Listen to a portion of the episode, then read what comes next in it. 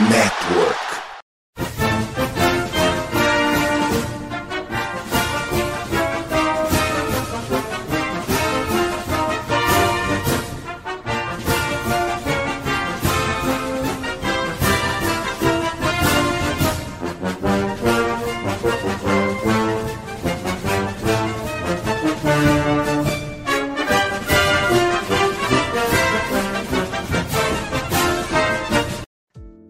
Saudações, amigos! Saudações, fãs de esporte! Saudações, fãs dos esportes universitários, do futebol americano universitário, mais precisamente hoje.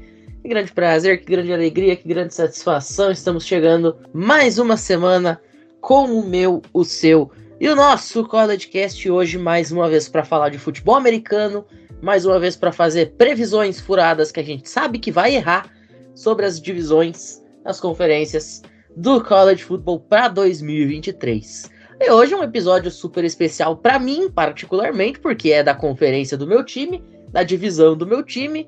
Mas antes de eu falar 35 minutos sobre o Wisconsin, vamos começar apresentando a mesa. Ô Michalski, muito boa noite, estamos aí de volta. Você vai ter a dura missão de falar de um time que já foi muito bom, hoje não é mais, e hoje consegue, inclusive, perder para time que só tem uma vitória no ano. Essa vitória foi contra os Cornhuskers. Mas é isso, né? Nebraska, neste momento, a única coisa de útil que está acontecendo por lá são os preparativos para a College World Series. Olá, muito boa noite a todos. Uma satisfação estar aqui presente com nossos queridos colegas que serão posteriormente mencionados. Cara, essa divisão ela é dura em todos os aspectos, né? Tipo, eu fico feliz que eu possa estar falando de uma equipe que pelo menos teve sucesso no passado, né? Você pode dizer, ah, eu ganhei uma coisa no passado, tudo bem. Vai ter os contra-argumentos do pessoal dizendo que é museu, né? Mas, enfim, né? Aquelas tretas de formiga, né? Complicado. Mas falou aí. Pois é.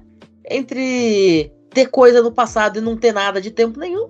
Ô, Andrezito, muito boa noite também, estamos chegando aí. Eu sei que você vai usar mais pra frente aí um grande momento de um cara que também usa uns dread que nem você, um cara assim que tem mais ou menos o teu estilo, mas a gente vem para falar hoje do time que tem sido mais recentemente o campeão dessa divisão, que é o time da Iowa Hawkeyes. Tudo bem que chegou na final da Big Ten dois anos atrás e não aconteceu bulhufa nenhuma, tomou um sacode de Michigan. No ano passado nem foi, acabou perdendo para Purdue, que você também vai falar. Então a gente te deu os últimos dois campeões. Também não aconteceu nada, chegou na final para tomar uma sova. Mas é isso, né? Mais uma daquelas grandes divisões onde a disputa é só para ver quem é o menos pior. Boa noite, Pinho. Boa noite a todos aqueles que estão nos ouvindo. Boa noite ao Michalski, ao nosso querido Albert e, novamente, dá uma boa noite, uma boa madrugada, bom dia e uma ótima tarde a todos aqueles que estão nos ouvindo. É, bom, hoje é dia de brindar a vida e eu estou aqui com a minha família, meu querido College Cash, meus amigos aqui. Hoje vou falar sobre Iowa. Acho que vocês já pegaram um pouquinho da referência, mas se não pegaram, daqui a pouco vocês vão ouvir, né? Porque eu cantarei. Dito isso, também falarei sobre Purdue e talvez eu fale de uma outra universidade, talvez não. Vou deixar isso daí no ar para vocês. Um clima de suspense depois de muito tempo sem aparecer aqui. Eu sei que vocês estavam com saudade de mim. Tava também com saudade de vocês.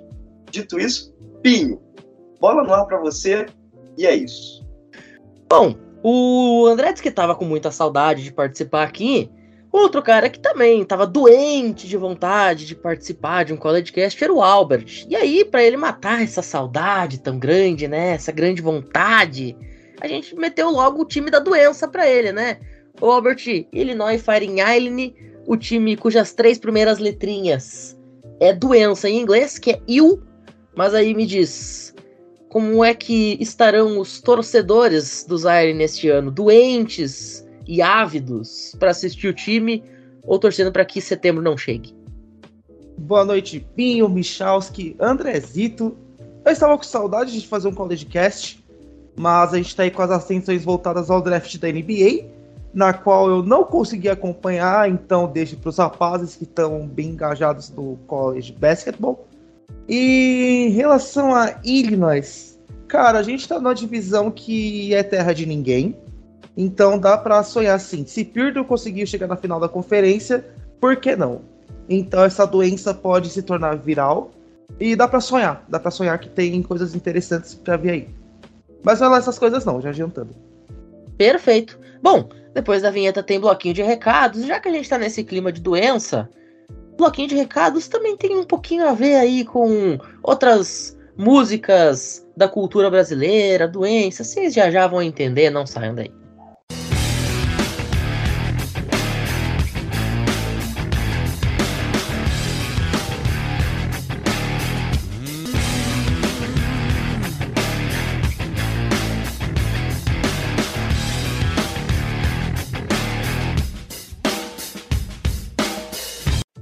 Bom, senhoras e senhores, nós estamos no mês de junho, oficialmente gravação na terça-feira, dia 6. E na semana que vem acontece ele, o dia mais esperado por quem está em um relacionamento e o dia mais temido por quem não está. O Dia dos Namorados, 12 de junho, e já que a gente tá nesse clima de doença, como já diria a música popular brasileira, doente de amor, procurei remédio na vida noturna.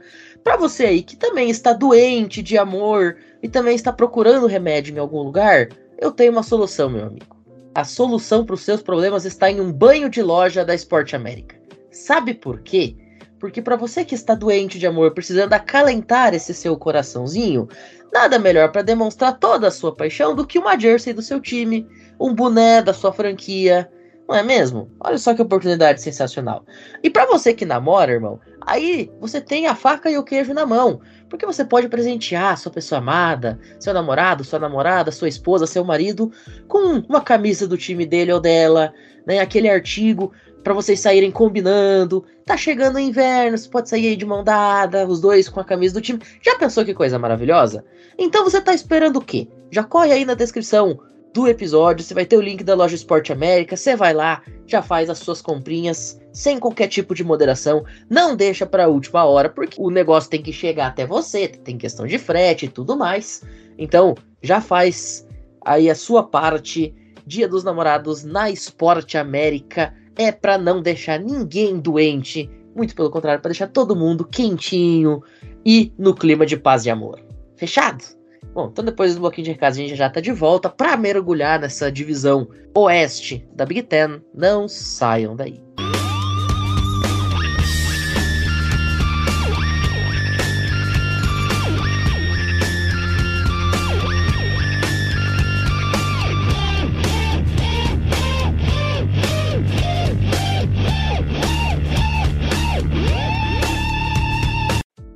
A gente começa com o André. O André, a gente tem que começar a falar da Iowa Hawkeyes, que eu comentei que foi o time campeão de dois anos atrás. E a Iowa, naquele ano, foi um time engraçado. Porque tinha um quarterback que eu sempre brincava que os Hawkeyes tinham Petras no seu caminho, né? Referenciando o célebre poema de Carlos Drummond de Andrade, né? Havia uma pedra no meio do caminho, no meio do caminho tinha uma pedra, e a pedra da Iowa Hawkeyes era o seu quarterback, o Spencer Petros. Bom, o Spencer Petros já não está lá mais, Além do Spencer Petros, tinha também o Tyler Gibson, né, que era o principal nome desse ataque, o running back. Mas vamos combinar aqui, o, o grande mérito daquele time dos Rocais era a sua defesa. Então, Andrezito, me conta o que, que a gente pode esperar desse time de Iowa para 2023, já sem aquela Petras no caminho e mais uma vez tendo que depender da sua unidade defensiva para tentar algo de mais relevante nessa divisão. Bom, inicialmente, né, eu só queria deixar claro que o time que eu vou dizer é basicamente este aqui.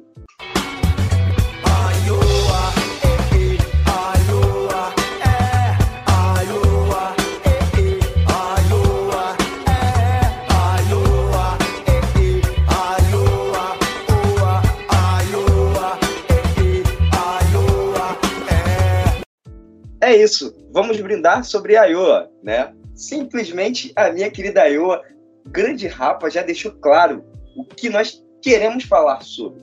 Eu deixei aqui salvo algumas coisas, né? Bom, a Iowa, na última temporada, na temporada regular, terminou 7-5, foi 5-4 na Big Ten e basicamente ganhou o Music City Bowl de 21 a 0 da nossa querida Kentucky. Grande Kentucky Não vamos lembrar de Will Levis, já tá na NFL. Tchauzinho, Will Levis. Parabéns para você. BK. Bom, aí nós vamos a nosso querido Kirk Ferenc, né? Que é o nosso head coach. 25 anos na equipe. Cara, 25 temporadas. É mais do que uma vida. O cara tem quase a minha idade. Eu não vou aqui denunciar a minha idade. Eu sou um ancião. O Pim já tava falando que eu era velho. Se eu falar que tá próximo, assim, falta muito pouco para ele chegar à minha idade, mas não vai chegar porque, obviamente, né? Não tem como. São dois anos de diferença entre a minha idade e o tempo que ele tá no comando. E aí nós temos aqui como coordenador ofensivo, eu vou fazer uma denúncia. Nepotismo. Simplesmente o filho dele, Brian Félix, sete temporadas também, já está indo para sua sétima temporada. E o coordenador defensivo é o Phil Parker, que está indo para sua décima segunda. Ou seja, um programa que mantém uma constância, né? Mantém seus técnicos, colocando os jogadores ali no draft. Nessa última temporada nós tivemos alguns nomes interessantes, como Jack Campbell e o Lucas Van Ness, né? Que muitos times queriam, inclusive, muitos torcedores no Brasil estavam empolgados com o Lucas Van Ness mas ele caiu num time querido por todos, né, Pinho? Inclusive, diga-se de passagem, eu fui o maior defensor do draft do Lucas Van Ness, enquanto os grupos do Green Bay Packers se dilaceravam e se digladiavam WhatsApp afora, eu era um dos defensores. E eu era um dos que atacava. Genial, nós temos aqui os dois lados da moeda. Daqui a pouco eu deixo vocês discutirem, porque eu preciso falar sobre Iowa, e, e, Iowa. Bom, dito isso. André? Né? Oi. Eu só ia falar uma coisa. Eu recebi até uma piada envolvendo o coordenador ofensivo de Iowa. Tinha um meme de que ele era remunerado de acordo com a quantidade de jardas ofensivas por jogo. Por isso que Iowa tinha uma isso. média bem baixa de jardas, né? Pra poder caber no bolso, né? Equilibrar. Pra poder equilibrar, exatamente, né? E é por isso que ele tá aí já há 25 temporadas, né? É por isso que ele não quer demitido, porque é barato pra universidade. É um cara barato. Bom, basicamente o ataque foi um problema em 2022, tá? Muitas chamadas do Brian foram bem contestadas, foram chamadas ruins, não foram chamadas que agradaram, né? Era um time que não mantinha um equilíbrio em relação ao jogo terrestre e jogo aéreo. No tanto que nessa temporada eles vão ter um quarterback novo, né? Nosso querido Cade McNamara. O Pinho tá rindo, mas assim, cara, ele vai levar esse ataque. É o que tem, né? Ele vai levar esse ataque cada vez mais pro buraco. Pra nesse lugar que ele vai levar. Cada vez mais pro fundo. Coitado. Me diz, vai ser pior do que já tem? É, tudo indica que sim. Tá, tudo indica que sim. Porque não é um ataque equilibrado. Não é um ataque equilibrado. Eles tentam equilibrar, só que ao invés de eles focarem no jogo terrestre, né? Que foi o grande ponto da equipe ofensivamente, com o Caleb Johnson, simplesmente tentavam soltar passes, né?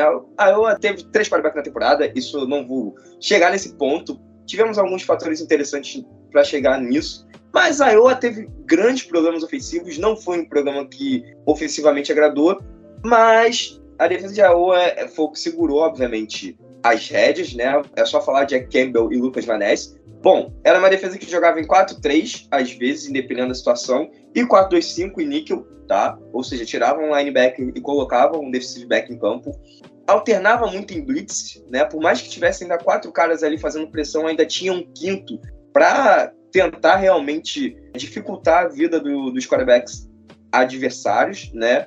Então, era uma defesa que era muito agressiva nesse front seven e isso fez com que Corner, Cooper Dylan, ele seja o nome defensivo nessa próxima temporada, né? Na, na, última temporada ele teve três interceptações e basicamente ele é o cara que vai ser assim o mais experiente o melhor defensivamente falando.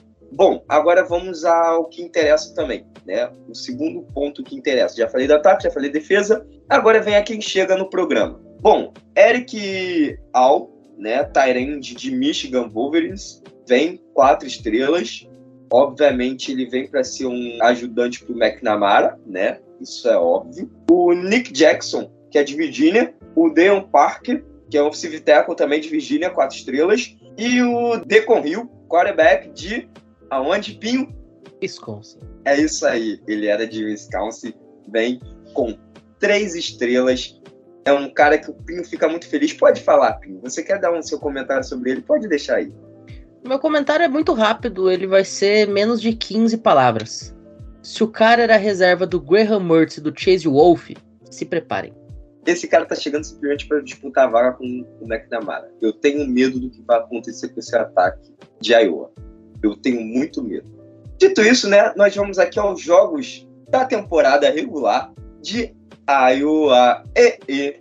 Primeiro jogo contra Utah State em casa. E eles vão vencer.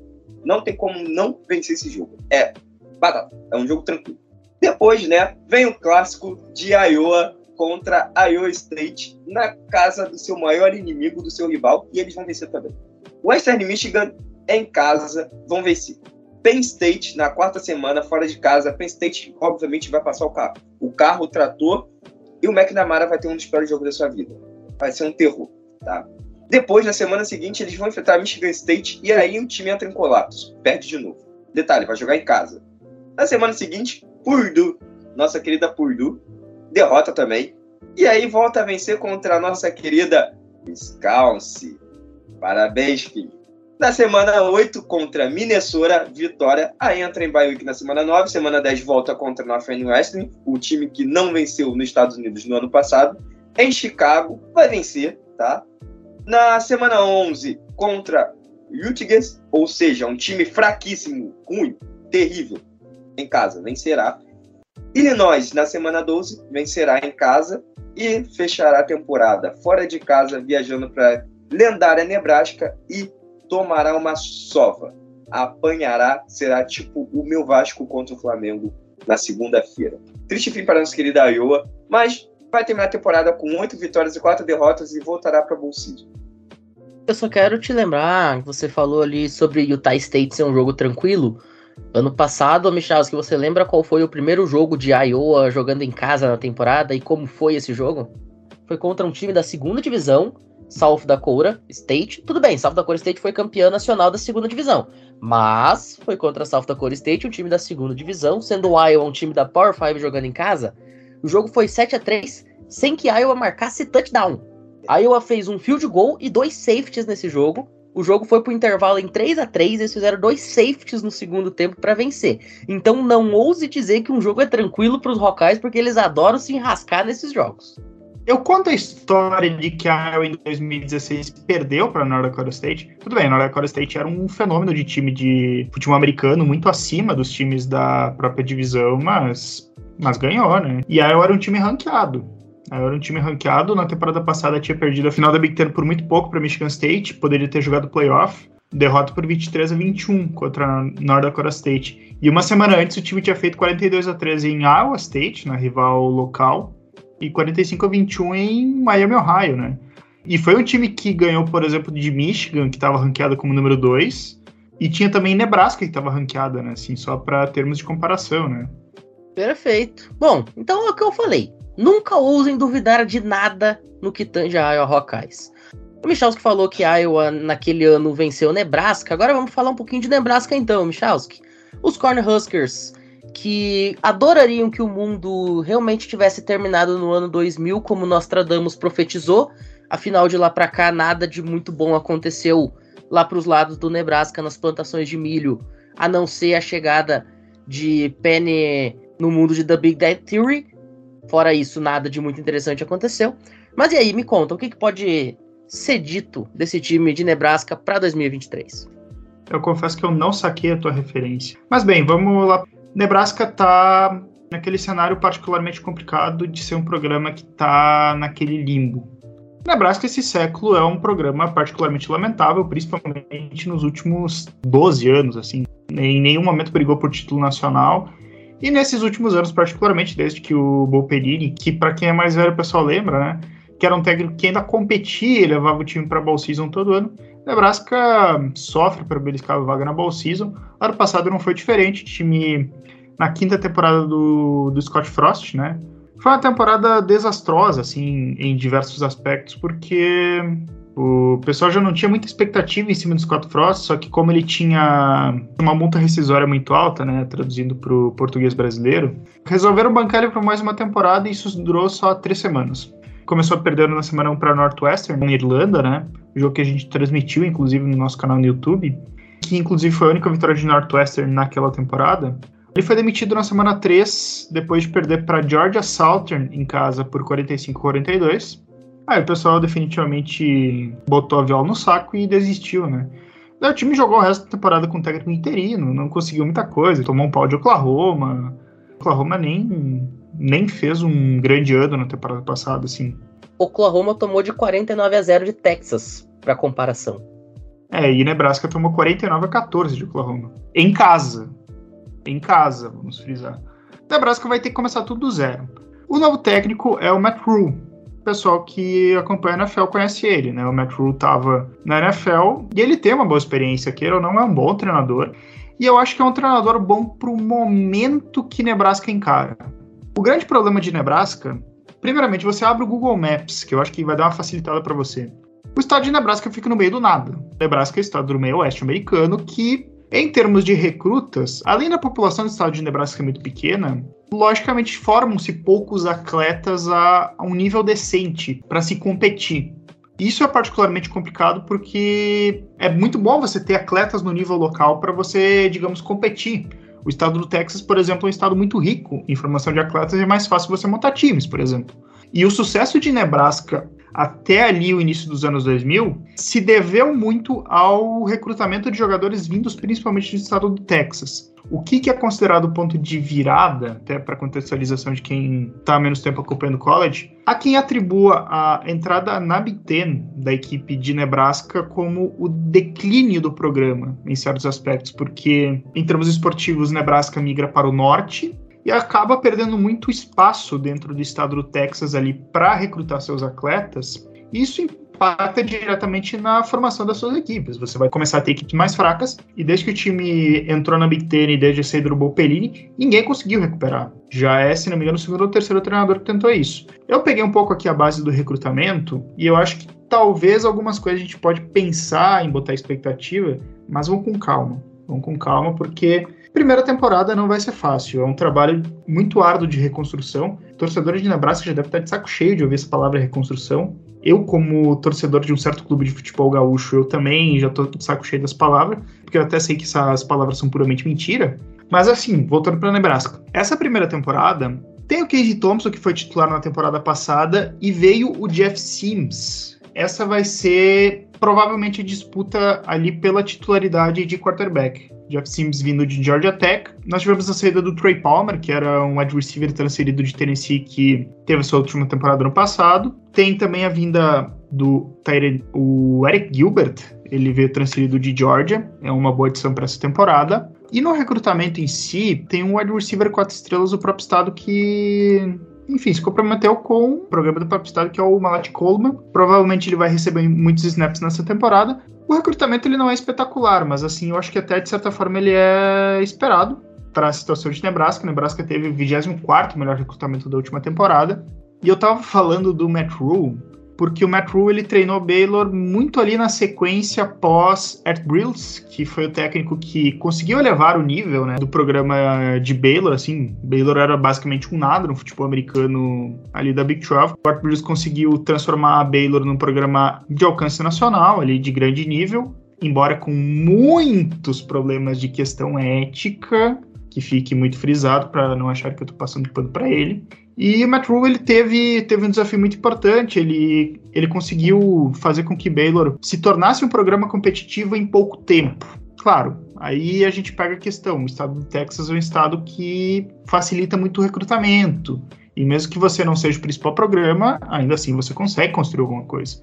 Esse vai ser o desafio particular que vai ter, então, o Matt Rule nesse caso, Particularmente, queria falar do coordenador defensivo, porque ele vem de Syracuse, né? É um programa de nível meio um pouco baixo, digamos, dentro da, da ACC, e ele conseguiu fazer com que, em estatísticas defensivas, Syracuse se tornasse um programa top 30 no país. Eu acho que isso vai ser, em termos importantes, porque eu acho que Nebraska vai dar umas patinadas ali em termos ofensivos e ele tem ali um esquema de jogo ali, um 3-3-5 que talvez tenta ali montar um sistema que seja mais ou menos decente, né? Então, vamos pegar aqui rapidamente só o que, que vai ser a tabela de Nebraska, até para finalizar um pouco aqui. Ela é uma tabela mais ou menos semelhante à do ano passado, né? Claro, ela é quase a mesma, né? Todo santo ano, né? O time começa jogando fora contra Minnesota, depois visita Colorado na semana 2 também. Tem Northern Illinois, Louisiana Tech, Michigan, Illinois fora, Northwestern em casa, Purdue também em casa, Michigan State fora, Maryland em casa, Wisconsin fora e Iowa em casa. É um time ali que, se ele for decentemente azeitado, se o McCrew conseguir dar um jeito, dá para vencer uns 6, 7 jogos, dá para ir para Bowl Season na primeira temporada.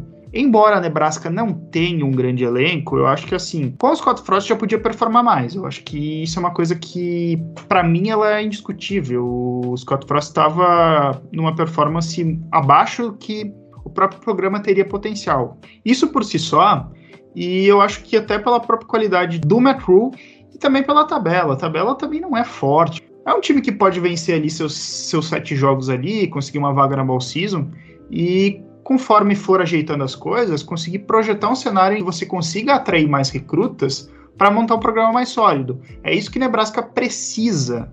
É um caminho longo a trilhar. É um caminho longo a trilhar. Muito bem. Bom, agora antes a gente passar para o segundo bloco, vamos dar um giro aí para o Wisconsin e na volta aí a gente passa aí para as demais equipes, porque, cara, não tinha outra pessoa para falar de Wisconsin, afinal Lucas Pinhatti infelizmente não está mais entre nós. Então, eu vou segurar esse rojão e eu preciso comentar alguns detalhes. Primeiramente, o time de Wisconsin, todo mundo sabe da pateticidade que foi no ano passado, mas isso levou a algo que já se pedia havia algum tempo para os lados de Madison, a saída de Paul Christ.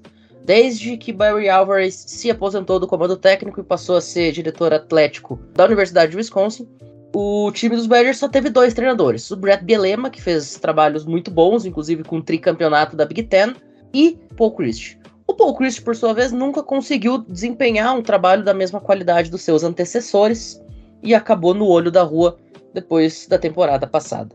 Pro lugar dele chega Luke Fickle, ele que teve duas temporadas consecutivas saindo invicto dentro do top 8 nacional, inclusive com uma ida ao College Football Playoffs pela Cincinnati Bearcats, primeiro time da história do of Five a conseguir chegar numa semifinal nacional, e ele traz junto de si o Offensive Coordinator Phil Longo, e o Defensive Coordinator Mike Tressel.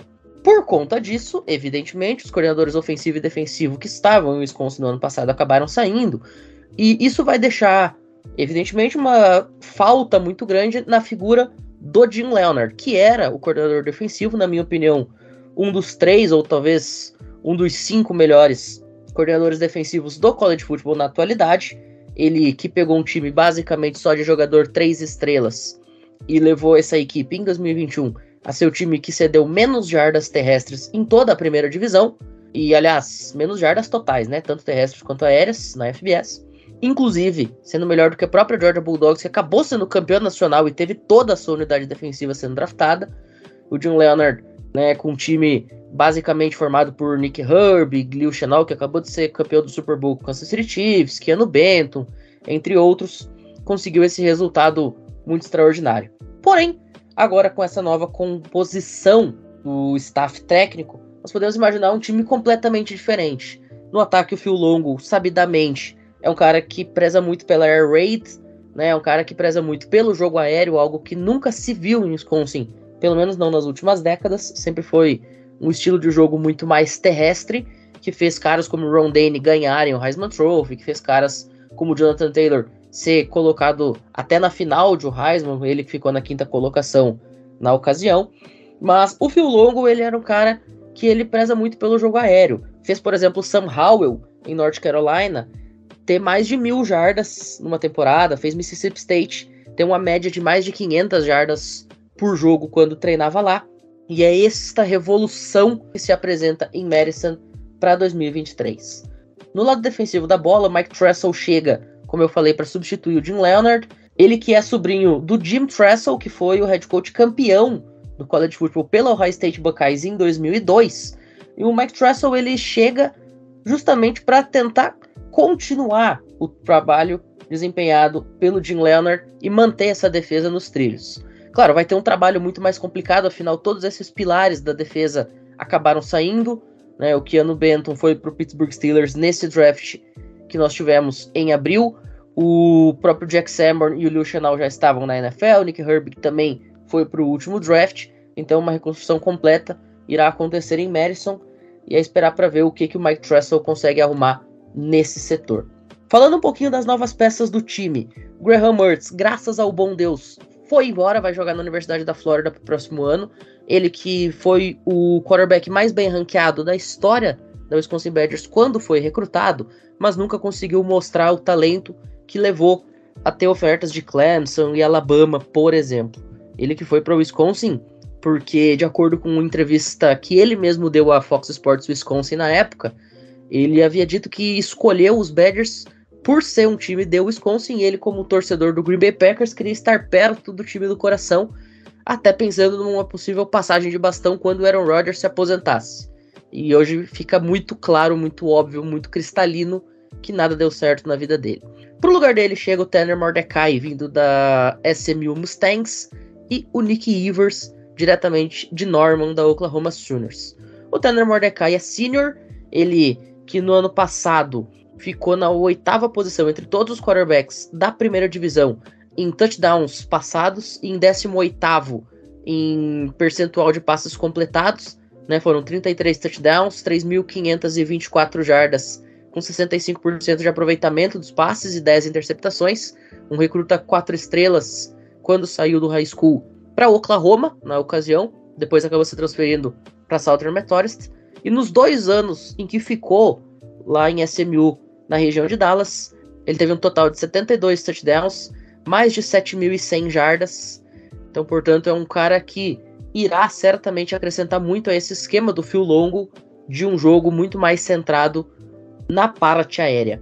O Nick Ivers chega para ser backup neste ano, ele que foi redshirt freshman em 2022, fez apenas um snap pelo time do Oklahoma Sooners, se não me falha a memória naquele Red River Showdown, inclusive, que nós estávamos trabalhando, eu e o Bruno Oliveira, na narração e comentários. E ele chega efetivamente para assumir o manto em 2024. Quarterback número 7 da classe do recrutamento, jogador número 77 no geral, mais de 5 mil jardas no high school no Texas, com 44 touchdowns aéreos e 18 terrestres. Também um jogador 4 estrelas, certamente fará o futuro de Wisconsin, depois da saída do Tanner Mordecai, ser ainda mais promissor. Outros jogadores importantes que se juntam à equipe de Madison são o Jason Mitre, ele que é safety vindo de Boston College, 11 jogos como starter no ano passado, com 42 tackles, 6 passes defendidos, uma interceptação. Vem também o defensive tackle Darian Warner, diretamente de Temple, ele que startou em 10 jogos no ano passado, com 7.5 sacks e 12.5 tackle for loss. Veio também dois jogadores de Cincinnati que estavam no elenco que foi até semifinal nacional, dois jogadores de OL, o Joe Hubbard e o Jake Renfro, ambos offensive tackles, ambos jogadores All-American naquela campanha. E por último, mas até mais importante do que todos esses, chegam dois wide receivers. CJ Williams de USC e Bryson Green de Oklahoma State por que, que eu tô dando uma ênfase especial nesses dois jogadores? O CJ Williams, senhoras e senhores, chega para ser o wide receiver mais bem ranqueado da história da Universidade de Wisconsin. Ele foi o jogador número 73 da classe quando saiu do high school, número 6 da Califórnia, décimo wide receiver do país, né, uma nota de recrutamento acima da casa de 0.970, 4 estrelas, é o maior jogador neste quesito da história do programa, como eu falei foi muito mal aproveitado em USC no ano passado, afinal a gente lembra que os Trojans têm um elenco muito estrelado em praticamente todas as posições do ataque, inclusive, por exemplo, Jordan Harrison, que era para muita gente o wide receiver número um dessa classe do draft. Então o CJ Williams ele chega com esse propósito de ser o wide receiver número um do programa. Já o Bryson Green é um cara com muito mais experiência, foi o segundo jogador em recepções lá em Oklahoma State no ano passado, com 36 catches para 584 jardas e 5 touchdowns. Era um jogador fundamental no esquema do Oklahoma State Cowboys e será um grande alvo número 2 aí para o Tanner Mordecai no decorrer deste ano. E além, evidentemente, do jogo terrestre, que sempre foi o carro-chefe do programa. Afinal, como eu falei, caras como Monte Ball, James White, o próprio Jonathan Taylor e o Ron Dane fizeram esse time chegar muito longe usando as próprias pernas. Vamos lembrar que o Braylon Allen, tanto como freshman quanto como sophomore, portanto nos dois últimos anos, passou da marca de mil jardas terrestres e tem o Ches Melucci com a média de 4.5 jardas por carregada em 2022, ele que veio transferido da Clemson Tigers para o ano de 2021. Agora falando um pouquinho sobre o calendário, vamos colocar aqui também as minhas considerações para o que pode vir a ser o ano de 2023 da Wisconsin Badgers. Na primeira rodada, em casa no Rattle Stadium contra a equipe de Buffalo, é uma obrigação de vitória, não pode nem pensar em não vencer esse jogo. Na semana 2, viaja o país inteiro, vai até Washington para enfrentar a Washington State na região de Seattle. Aqui é um jogo bastante complicado. O Washington State venceu o time de Wisconsin no ano passado no Rattle Stadium. Acredito que é um jogo 50-50. É vencível, mas hoje eu acredito que o time perde.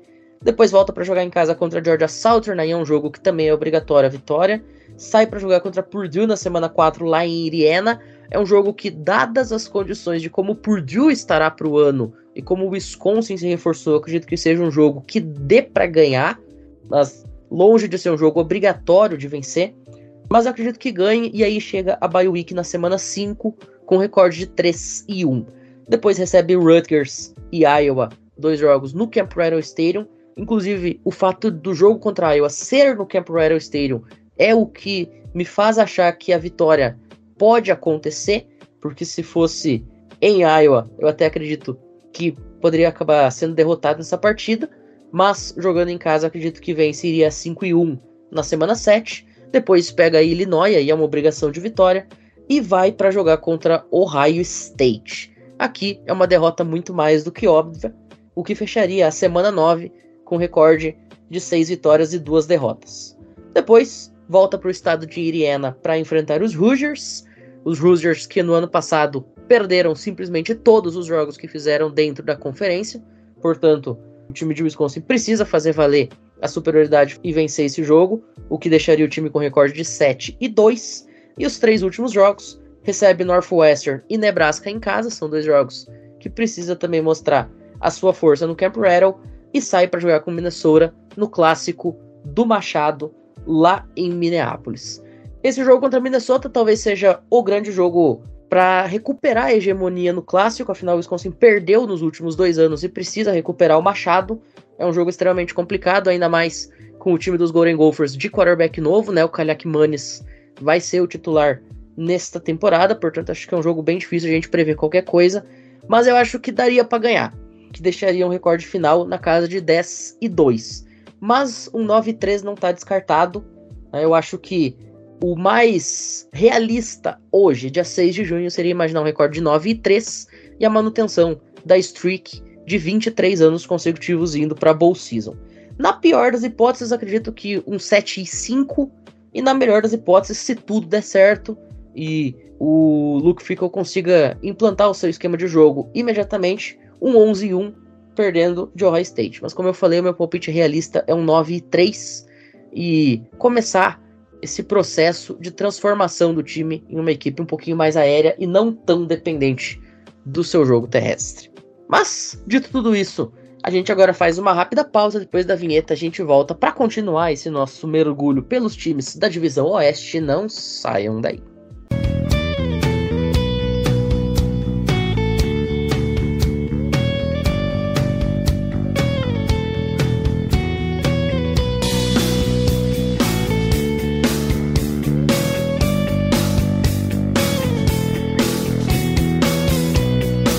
Andrezito, vambora? Vamos começar a falar então agora da equipe de Purdue, o atual campeão dessa divisão. Como eu falei, é um time que vem bastante modificado, bastante reestruturado para 2023. E aí, me conta, o que, que a gente pode esperar dos Boilermakers nesta temporada? Então, Pim, garotada de Purdue, né? Garotada de Purdue jogou na última temporada, venceu oito partidas e perdeu quatro na sua temporada regular, venceu seis jogos e perdeu três na Big Ten, e foi para o Citrus Bowl e perdeu para a minha querida LSU. E aí foi campeão de divisão também, é bom ressaltar isso, é atual campeão de divisão. Tomou uma pancada de Michigan na final de, de conferência, mas chegou lá. O importante é isso. E aí que vem coisas interessantes, né? É a primeira temporada de Ryan Walters, na Universidade de Purdue. Ele veio de Illinois, né? E aí com ele traz o coordenador ofensivo Graham Rahel, que também está na sua primeira temporada, obviamente, e o coordenador defensivo Kevin Kane. Sabe de quem? Ou seja, uma comissão toda nova, por mais que seja um time vencedor, tem caras novos aí, tem uma mentalidade nova e eu preferi focar mais no que esses caras podem fazer, porque a gente vai fazer uma prévia de 2023 e é, é melhor a gente já se preparar para aquilo que vai acontecer. Bom, falando sobre o Graham, né, que é o coordenador ofensivo. Ele foi assistente de, de controle de qualidade ofensiva em Oklahoma State, foi onde ele começou sua caminhada como técnico, em 2009, isso. Depois virou coordenador de wide receivers em Washington State, foi coordenador ofensivo em Norfolk, Texas, em USC e em West Virginia, tá? Ele era quarterback, inclusive, foi quarterback, jogou no Packers, jogou no New York Giants. Jogar é uma palavra muito forte, mas ele fez parte desses times. Ele também foi quarterback na CFL, que foi no mesmo ano, 2009, quando ele acabou a temporada da CFL, ele virou assistente de qualidade ofensivo em Oklahoma State, né? Ele é um coordenador ofensivo com uma ideia que me lembra muito o Air Raid, né? Sempre tem recebedores em stack, né? Sempre tem um, um ataque bem espaçado e sempre busca verticalizar esse campo, né? É aquele estilo bem do college mesmo que a gente viu, que fez o, o Mike Leach, né? É, é ser o, o, coordenador ofensivo e o head coach que a gente tanto conhece, né? Então, assim, me agradou muito o que pode vir desse ataque de Purdue, considerando as peças que nós temos. E aí, obviamente, eu vou falar do meu lado, onde eu me sinto mais confortável, que é o lado defensivo, né? Mas eu também não vou demorar muito, vou ser breve e vou falar sobre o Kev Kane. Ele foi assistente de Ryan Walters em Illinois, né? E era LB coach também. Ele ocupava essas duas funções. O cara que vai seguir a ideia do Walters de qualquer maneira. E a tendência é que ele traga 3-4 e a 3-3-5, que variava conforme acontecia a situação de jogo, mas a base do time era uma 3-4 lá em Illinois, que provavelmente vai ser essa defesa de Purdue. É uma defesa que, que vai ser muito forte nesse front seven, é uma defesa que vai variar muito em blitz. As coberturas em cover 2 foram as principais, né, com dois safeties no fundo, para realmente conter essas bolas no fundo, mas ainda assim, algumas vezes tomar uma bola no meio do campo, normal, é o buraco da, da cover 2. E você via também uma, uma troca entre cover 1 e cover 3 que acontecia muito, sabe? E, e era muito claro quando era cover 3 e era cover 1.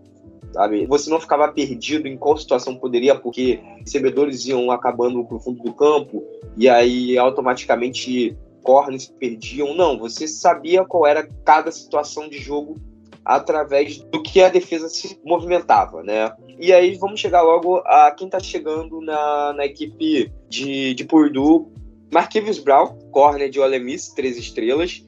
Luke Griffin, offensive tackle de Missouri, três estrelas. Jeffrey Mimba, jogador de linha defensiva de Auburn, três estrelas. Salim Tane Muhammad, corner, três estrelas. E para finalizar, o Anthony Brown de Arkansas, safety, três estrelas também. Dito isso, né, nós vamos agora aos confrontos, tá? Primeiro, Fresno State, jogando em casa, vitória. Virginia Tech fora de casa, vence. Syracuse em casa, vence.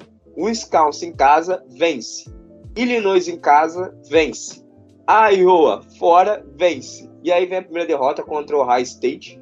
Não tem como vencer o Ohio State, isso é fato. Derrota. Nebraska eles perdem. Michigan perdem. Minnesota vence, Northwestern vence e Indiana rola a última vitória da temporada. Termina com incríveis 9-3, porque é um programa que já vem com uma alma de vencedora, né? Já tem uma mentalidade vencedora. É um programa que, por muito tempo, foi um saco de pancadas, mas ultimamente vem fazendo umas boas campanhas. Eu não sei por que, que vocês estão achando que o Wisconsin vai perder tanto jogo, rapaziada. Que isso? Bom, agora a gente segue nesse giro Ô Albert, vamos para Champagne, mas não a Champagne música do Five Finger Death Punch e nem Champagne aquela que a gente estoura na virada do ano. Champagne, cidade do Illinois, sede da Illinois Fighting Arena.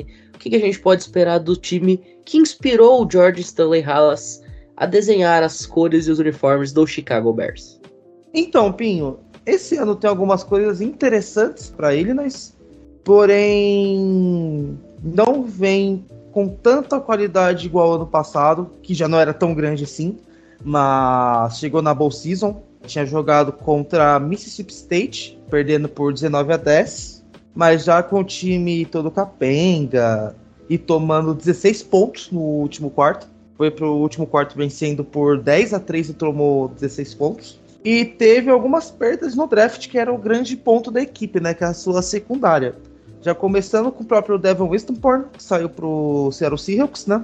Fora o Jartavis Martin, que foi pro Washington, saiu na segunda rodada. O Sidney Brown.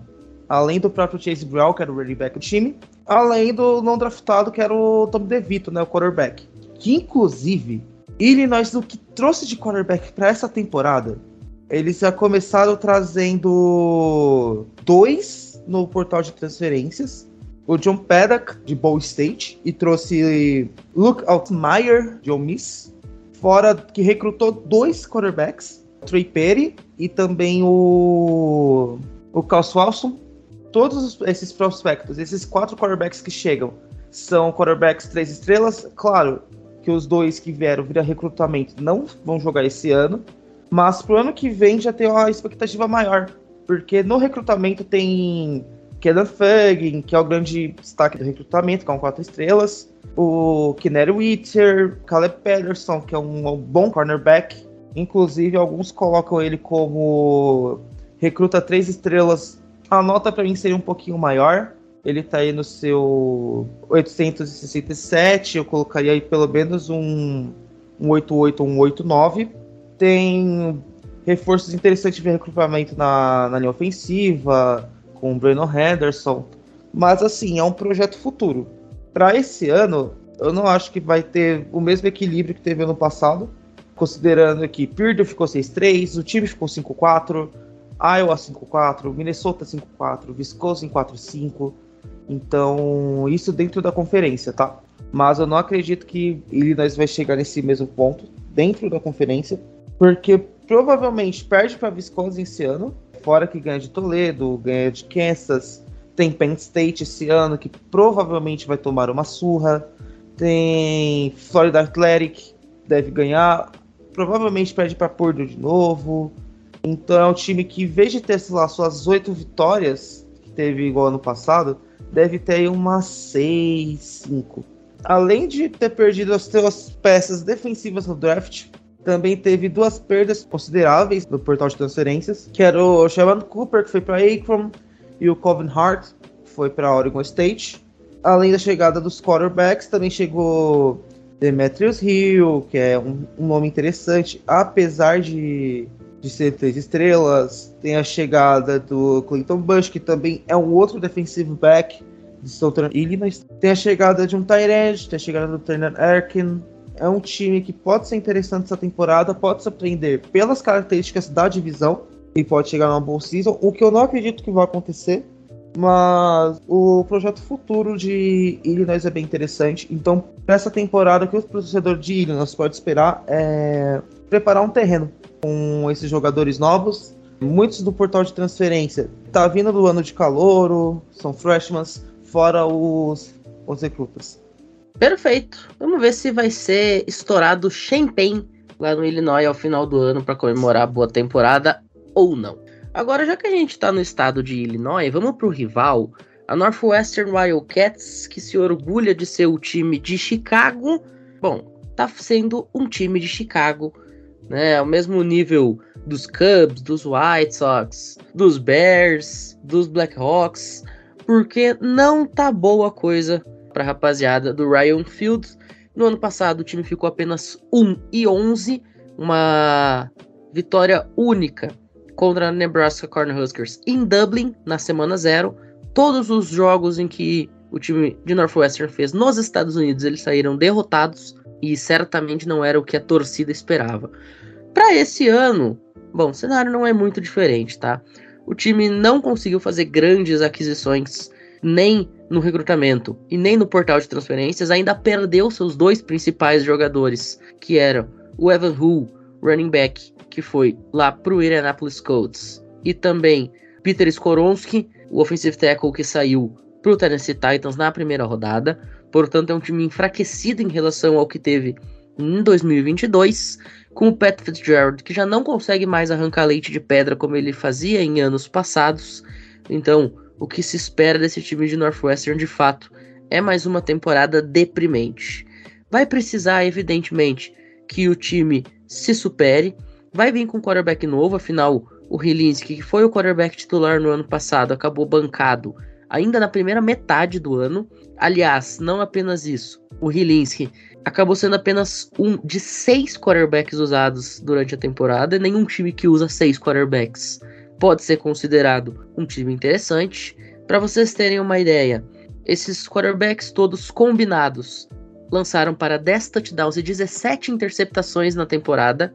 Sim, todos os quarterbacks combinados de Northwestern em 2022 tiveram mais interceptações do que touchdowns durante o ano, senhoras e senhores. Para vocês terem uma ideia de quão ruim é isso, desde os anos 80 nenhum time da FBS tinha uma marca similar a essa. Ou pelo menos um time de Power 5. Então, realmente, nada se pode esperar de Northwestern para esse ano, mais um ano de sofrimento, choro, decepção e sangramento lá no Ryan Field. Falando um pouquinho de calendário, para a gente poder também passar algum tipo de previsão para esse ano, a estreia do time de Northwestern acontece contra o Rutgers, é um jogo contra um adversário do mesmo nível dele, portanto é um jogo 50-50. Por motivos de campanha do ano anterior, eu vou colocar uma derrota para Northwestern aqui, afinal Rutgers flertou ainda com uma vaga em pós-temporada, em bowl season, enquanto que Northwestern, como eu falei, perdeu 11 jogos de forma consecutiva, então já começa a temporada com 0 e 1. Depois, acaba enfrentando a equipe da Texas El Paso e o Tep Miners. Mais uma derrota, afinal o UTEP é um time consideravelmente melhor do que essa equipe de Northwestern. Depois pega Duke, que também é um time muito melhor do que os Wildcats. Depois na semana 4 enfrenta Minnesota, que também é um time melhor do que os Wildcats. Na semana 5 pega Penn State, não preciso nem falar muita coisa, é um jogo que, na minha opinião, se o Northwestern perder por menos do que 25 pontos de diferença, já é uma conquista. Ou seja, o time já começa 0 e 5 a temporada. Depois acaba enfrentando Howard, que é um time da segunda divisão, aí sim é um adversário que tem quase que a obrigação de vencer apenas por ser um time da segunda divisão e não é um dos grandes times da segunda divisão, é um time mediano da FCS. E essa eu diria que é a única vitória mais uma vez dessa equipe, porque depois tem uma sequência novamente complicada. Enfrenta em ordem Nebraska é um time que, como o Michalski falou, está em reconstrução, agora com Matt Rule, ex-treinador do Carolina Panthers. Depois pega Maryland com Taulia Tagovailoa jogando em ano de draft, portanto, precisando mostrar serviço.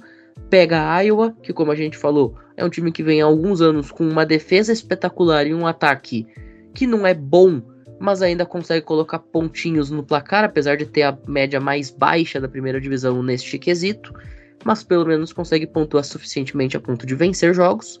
Depois, na antepenúltima rodada da temporada regular, a equipe de Wisconsin, que também é um time consideravelmente melhor do que Northwestern, pega Purdue na sequência, também é um time melhor do que Northwestern, atual campeão dessa divisão, e enfrenta a grande rival Illinois na Rivalry Week. Então, senhoras e senhores, se algum torcedor de Northwestern está nos ouvindo, eu só tenho a lamentar. É mais um ano com o time sendo deprimente, mais um ano de uma vitória e 11 derrotas, talvez com muita sorte e muito empenho. Duas vitórias, mas não vai acontecer mais do que isso.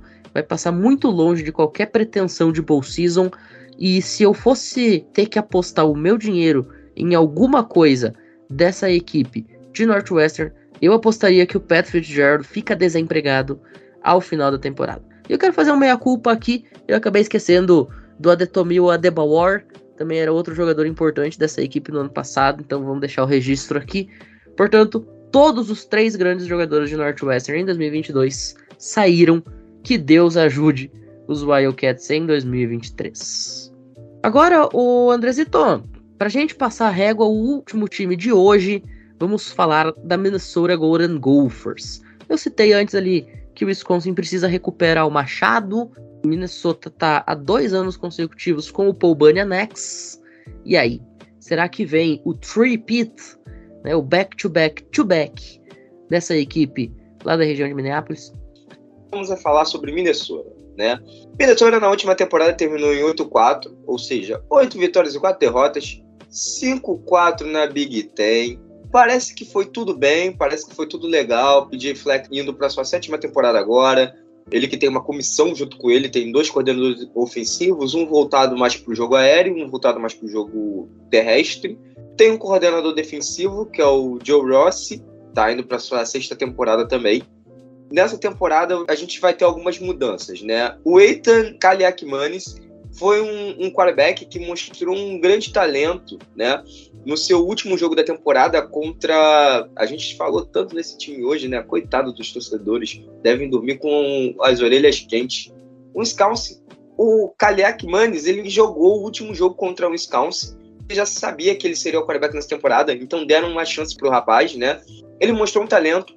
Claro, como era backup, não tinha tanta sinergia, não tinha tanto treinamento com seus recebedores, mas mesmo assim fez um grande jogo, fez um, um bom jogo, mostrou algumas qualidades, tranquilidade também dentro do, do pocket para cara que é reserva no college e praticamente teve sua primeira oportunidade. Isso mostra muita coisa sobre ele e prova que esse time de Minnesota ele pode ter um, um líder ofensivo ainda, sabe?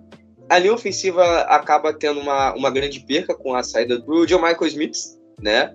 mas ainda assim é, é, também não foi uma linha ofensiva tão boa assim, não foi uma linha ofensiva tão sólida durante a temporada. E aí, para o outro lado da bola, nós já tivemos algumas situações que Minnesota foi um time que tomava muito pontos, nunca uma palavra muito forte, mas na maioria dos anos que a gente assiste o college, né? Eu, particularmente, assisto o college já vai fazer já um pouco mais de 10 anos, né? Praticamente. Então, nunca vi uma defesa de Minnesota tão bem encaixada como foi da última temporada.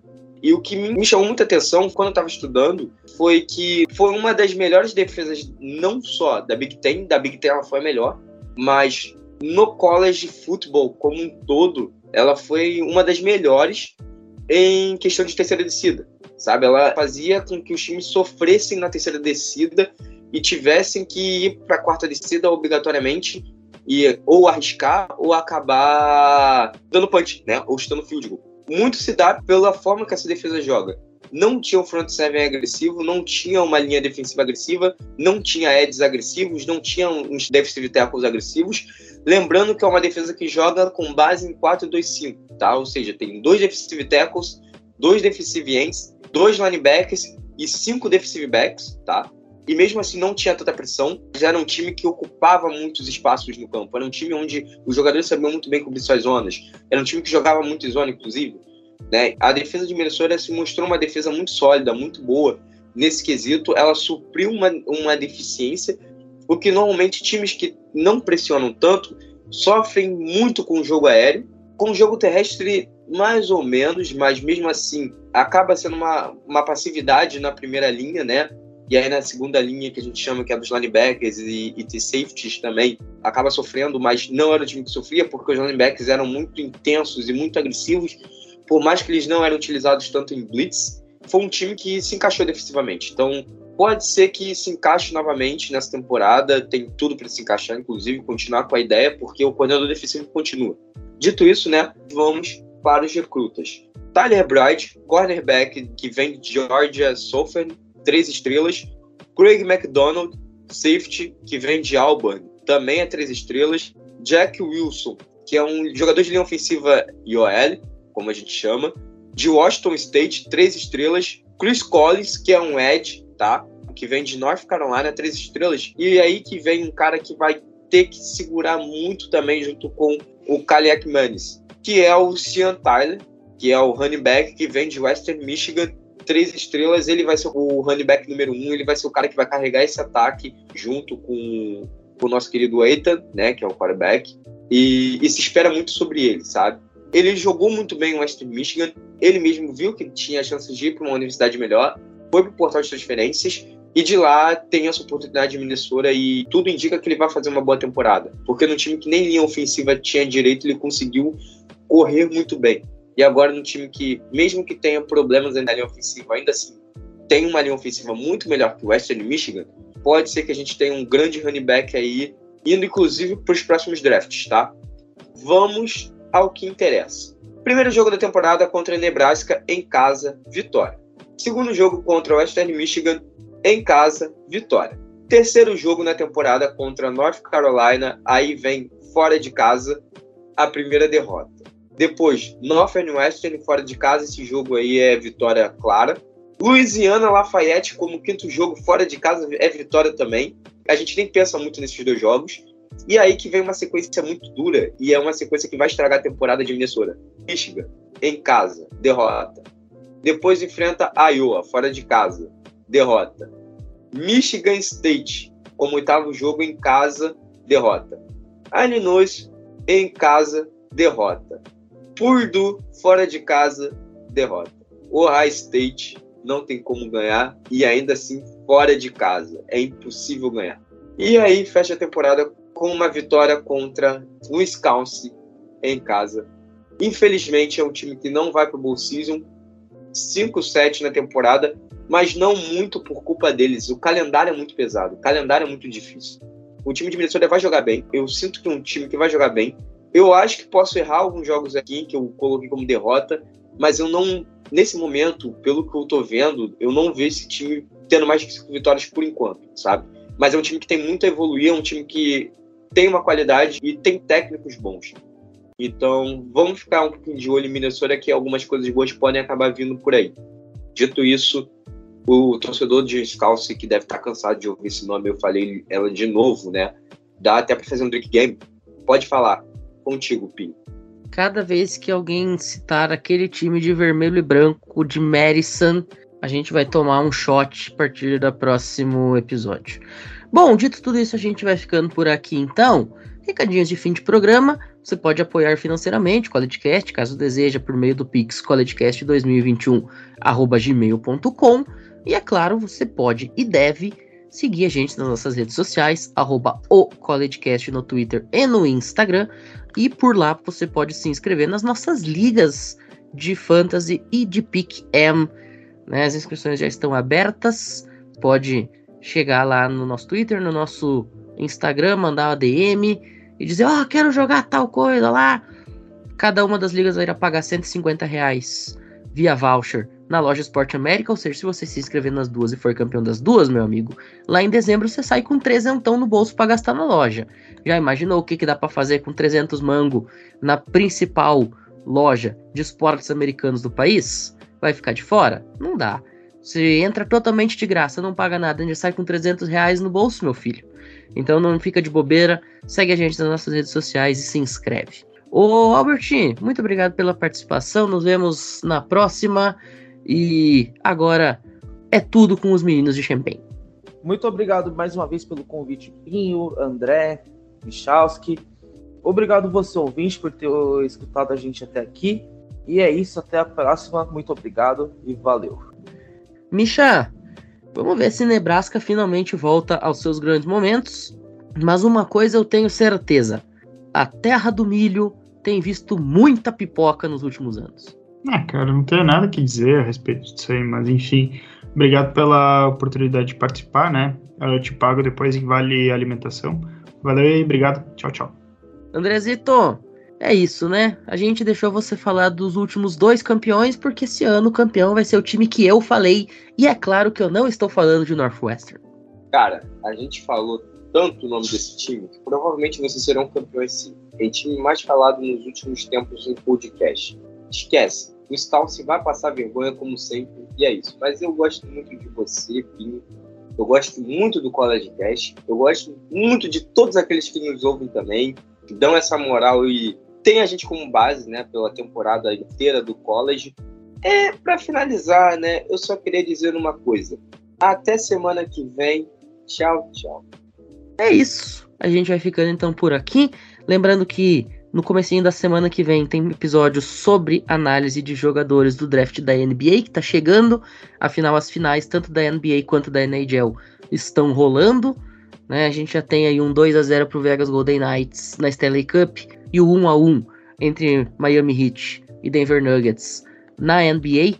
Então, terminando aí as ligas profissionais e draft chegando, é claro que a cobertura vem aqui no College Cast vocês não perdem por esperar. E lembrando também que já está rolando a College World Series, o campeonato nacional do beisebol, que termina daqui a aproximadamente três semanas. Cobertura completinha também aqui no College Cast nos próximos dias. De tudo isso, a gente agradece mais uma vez todo mundo que tirou esse tempinho para ouvir a gente e até a próxima. Valeu!